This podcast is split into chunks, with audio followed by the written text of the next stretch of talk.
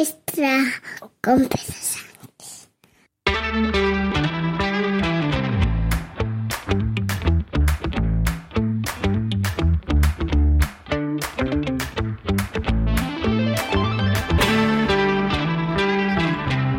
Buenos días, lunes 12 de junio de 2023, capítulo 1001 de un podcast sobre mis cosas que en el fondo son las tuyas.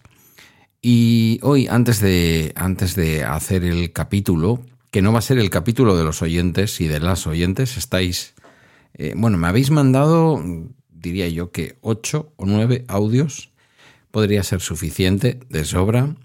Eh, os doy de margen hasta el miércoles a la noche para que yo el jueves a la tarde pueda montar un capítulo igual quizás un poquito más largo, en el que se escuchen todas vuestras voces.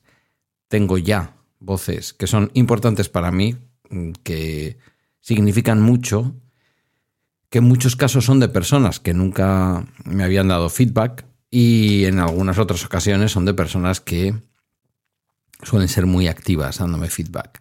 Me encanta porque hay gente de mi propio pueblo y hay gente de muy lejos y eso siempre es una maravilla. Em, antes, de, antes del capítulo, por lo tanto, daros las gracias por los audios que habéis mandado. Animaros a que me mandéis a través de Telegram, o a través del correo electrónico. Lo tenéis todo en balaextra.com.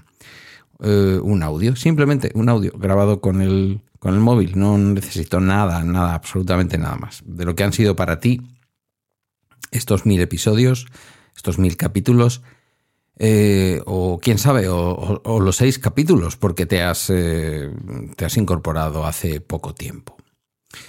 Em, daros las gracias, muchísimas gracias también por la enorme, brutal acogida del capítulo 1000. Eh, muchos me habéis dicho, me habéis agradecido el episodio. Realmente yo no tengo ningún mérito, lo digo siempre y lo digo de verdad, no es falsa modestia cuando entrevistas a personas o dejas hablar a personas, les pones el micro, que tienen, bueno, que tienen mucho interés lo que cuentan, pues el programa se hace solo, la verdad. Que yo no digo que no interviniera y hiciera preguntas o lo que sea, pero bueno, os ha impresionado mucho eh, Ángela, a mí también me impresionó cuando la conocí. Eh, sabe divertirse, y los que habéis ido a su TikTok, pues lo, veis. Tampoco es que tengan muchos vídeos, ¿no? Pero bueno, y son vídeos, pues los típicos vídeos de chavalita puso ahí los primeros eh, vídeos, yo creo que cuando tenía 16 años. Em, sabe divertirse, pero luego tiene una madurez que os ha llamado la atención y que reconozco que a mí, como adulto padre de Guille, pues eh, también me llamó la atención muchísimo. Y Guille, pues en su tono, un tono un poco desafiante, un poco eh, delante de su novia barra pareja y también, por qué no decirlo, delante del micrófono. Estuve luego repasando que Guillermo hizo su último capítulo de por la escuadra allá en, los finales del 2019, poco antes de que empezara la pandemia. No hace tanto, no hace tanto. Eh, yo pensaba que hacía más tiempo, pero es que no, el tiempo pasa muy rápido, pero luego por otra parte sigo pensando que la pandemia me ha estropeado un poco el reloj, eh, el reloj mental. Eh, y me ha modificado un poco la curvatura del tiempo. Bueno, en fin, Dicho lo cual, yo hoy quería comentaros brevemente algo que se está produciendo en mi, en mi trabajo, en mi oficina. Eh, ya lo he comentado varias veces, empezamos a llegar los mayores a esa edad de jubilación. Eh, posiblemente la directora lo haga en, en, el año 24. Hay alguna otra compañera que está ahí al borde de la jubilación. Vamos a pelear, vamos a pelear. De hecho, vamos a presentar una, bueno, no exactamente una demanda colectiva, pero sí que eh, ha llegado a los tribunales la decisión del ayuntamiento de suspender eh, una medida de plan de, recursos humanos que permitía que pudiéramos pedir la renuncia a los 61 años no sin hacer evidentemente un esfuerzo económico por parte del trabajador que la pedía, pero con ayuda de la empresa para seguir cotizando hasta los 63 y luego pues poder prejubilarte, ¿no? Eh, lo vamos a hacer y lo vamos a hacer de forma colectiva. Hay muchísima gente en torno a comisiones obreras y comisiones obreras en vista de que el juzgado ha empezado a mandarnos a todos los trabajadores que estábamos en aquella lista la posibilidad de personarnos como parte implicada en aquella decisión del ayuntamiento, pues lo vamos a hacer. Porque al fin y al cabo, de perdidos al río. Nos han dicho en los servicios jurídicos del sindicato que por qué no hacerlo, si al final el juzgado nos está preguntando, ¿no? Bueno, ya veremos. Eso no va a impedir que luego negociemos también eh, la posibilidad de otro tipo de medidas que ya se están empezando eh, a poner en marcha en otras administraciones como alternativa, porque todo esto nace de alguna sentencia del Supremo que hacía entender que este tipo de medidas de incentivo a la renuncia entre los funcionarios no eran del todo legales.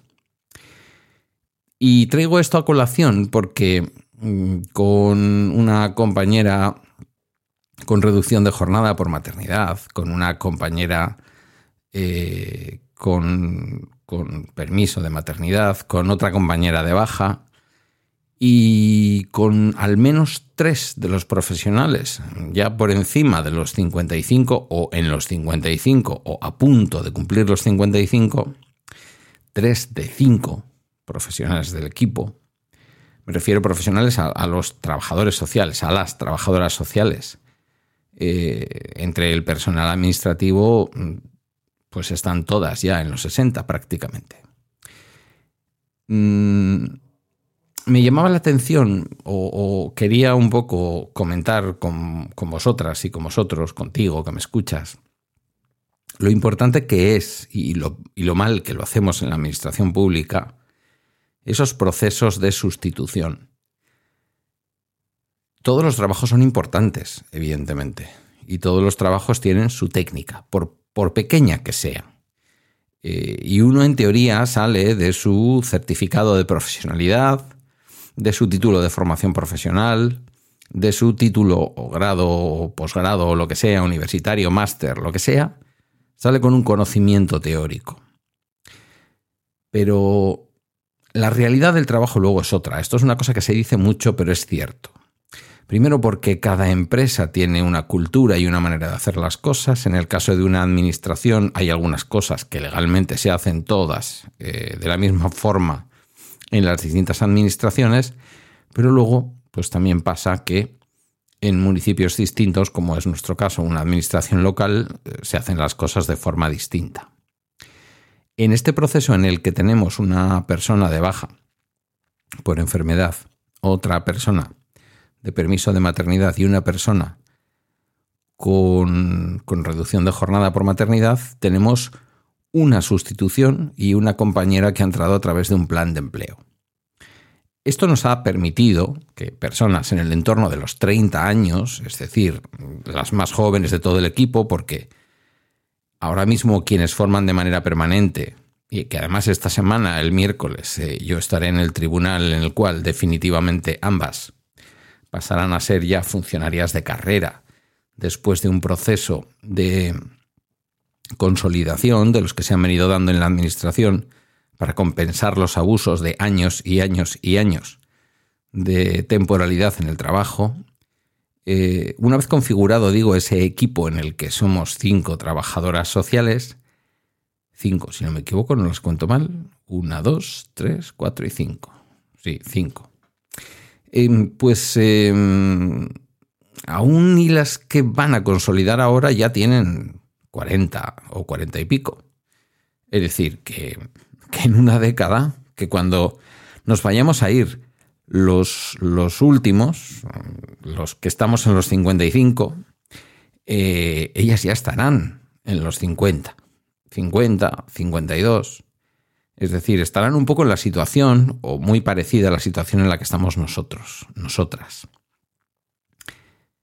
Mm, me encanta, disfruto enormemente, disfruto enormemente eh, el proceso por el cual la gente más mayor Uy, me estoy olvidando de una compañera y además de una compañera que ha llegado para ser muy, muy importante en el equipo y que lo está siendo. Eh, que también está por ahí en los cuarenta y pico. Em, o sea, por lo tanto somos cinco más una. ¿Eh? O sea, cinco que serán consolidados ya esta semana, los tres que somos funcionarios de carrera y las dos que consolidan, y esta compañera que ha venido hace tiempo, eh, bueno, sobre todo ante la situación que teníamos de falta de personal y tal. Pero bueno, además estas otras dos compañeras que han venido mucho más jóvenes, o al menos una década más jóvenes. Y, a esto me refiero, la mezcla de edades, la mezcla de edades, ¿no? Em, eh, como hay determinadas cosas en las que yo ya esta semana pasada conseguí eh, descansar algunos temas que me estaban apurando bastante porque no conseguía sacar el tiempo suficiente. A veces tampoco ya tengo la productividad que tenía, esa es una realidad. Yo eso ya lo noto. O sea, lo noto, pero no de ahora, ya de hace un tiempo. Y me gusta la convivencia de las edades diversas. La ingenuidad, ah, la falta de experiencia compensada con las ganas y la ilusión y el trabajo. Y por otro lado, quien ya no rinde tanto, pero atesora conocimiento, atesora serenidad. Esta semana he tenido un ejemplo que, en fin, no, os lo voy a contar, pero que me sentí súper orgulloso en, una, en una reunión en la que, con una familia, con una madre, en la que todo decía que todo iba a salir mal, y no sé, sentí que algo iba a poner encima de la mesa de mi conocimiento y de mi experiencia y que iba a ser capaz de transmitir la confianza. Sin embargo, y bueno, y salió fantástico, o sea, salió fantástico. La, la, educadora que estaba conmigo en la reunión y yo nos dimos un abrazo al acabar porque hay cosas que quieres hacer, sobre todo cuando hay criaturas de por medio, que cuando salen bien es una maravilla. Sin embargo, es verdad que yo mismo noto también que a veces todo lo que tiene que ver con, memoria, que me diría el bueno de Emilio, pues tira de. tira de GTD. Bueno, algo parecido hago. Anoto. Intento anotar. Intento no anotar en siete sitios distintos porque luego las cosas se olvidan. Pero luego es verdad que yo ya he perdido mucha. He perdido mucha productividad. Yo eso lo siento, lo, lo, lo percibo cada día. Y luego también, ¿por qué no decirlo? El trabajo, mi trabajo, nuestro trabajo, es un trabajo que produce un deterioro, un deterioro emocional potente. Es decir, te acostumbras a convivir con determinadas circunstancias, las sobrellevas cada vez mejor, mantienes la calma, mantienes la. incluso trasladas, como me pasó con esta moza, con esta madre. Calma, tranquilidad en un momento difícil en el que estás planteando algo que puede seguramente sentarle mal, pero al mismo tiempo toda esa experiencia y toda esa calma con la que abordas las cosas, em, pues son años de estar viviendo en situaciones que quizás muchos o muchas conocéis a través de los medios de comunicación, a través de eh, conversaciones familiares sobre algo que le ha pasado a alguien en el pueblo en el que vivís, pero que, cuando lo estás abordando tú a nivel profesional, pues te van dejando una huella. A, mí mi trabajo me sigue gustando mucho, mucho, de verdad que sí. Un servicio social de atención primaria es un sitio maravilloso para trabajar. Al menos si tienes el ambiente que tenemos nosotros, nosotras. Pero, pues no lo sé, es que es como decía el otro. Dame descanso, dame tierra, que mi cuerpo pide descanso. Y luego, pues bueno, que el ánimo últimamente, aunque intento mantenerlo, intento hacer todo lo posible por mantener mi cabeza ocupada y hacer cosas, pues no es el momento más feliz de mi vida desde el punto de vista personal, ¿no? Todo eso llevado un poco al trabajo. El trabajo ahora mismo para mí es una herramienta que de alguna forma me sirve para mantenerme en el día a día activo y tocando la realidad de la vida. Y por otro lado, pues eh, dejo esta pequeña reflexión y espero leeros en, la comunidad de Bala Extra en Telegram.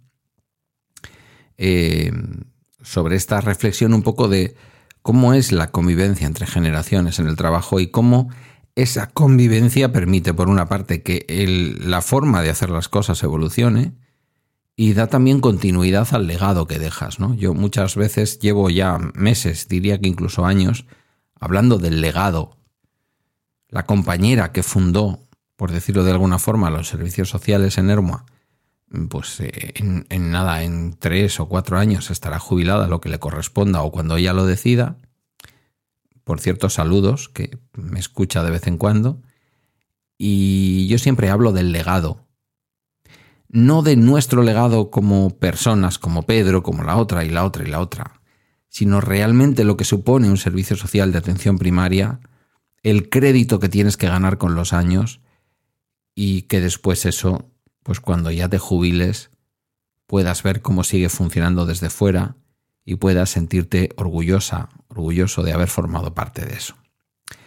No tenemos el tema de contrato relevo en la administración, al menos entre los funcionarios. Eh, nunca lo hemos tenido. Entre los laborales se quitó. Y bueno, pues es una pena, porque yo creo que debe de producirse una convivencia no de semanas, ni siquiera de meses, diría que incluso de años, eh, para que las cosas tengan una continuidad. Bueno, como veis, hablando de recursos humanos, que es una de esas cosas que me formé tardíamente en ello, pero que me han resultado siempre apasionantes. Hasta aquí este bala extra de hoy, muy de lunes, por cierto, de vuelta al trabajo. Agradezco tus comentarios o mensajes en la comunidad de Telegram y a través de balaextra.com, donde están mis redes y mis medios de contacto. Gracias por tu escucha y hasta mañana.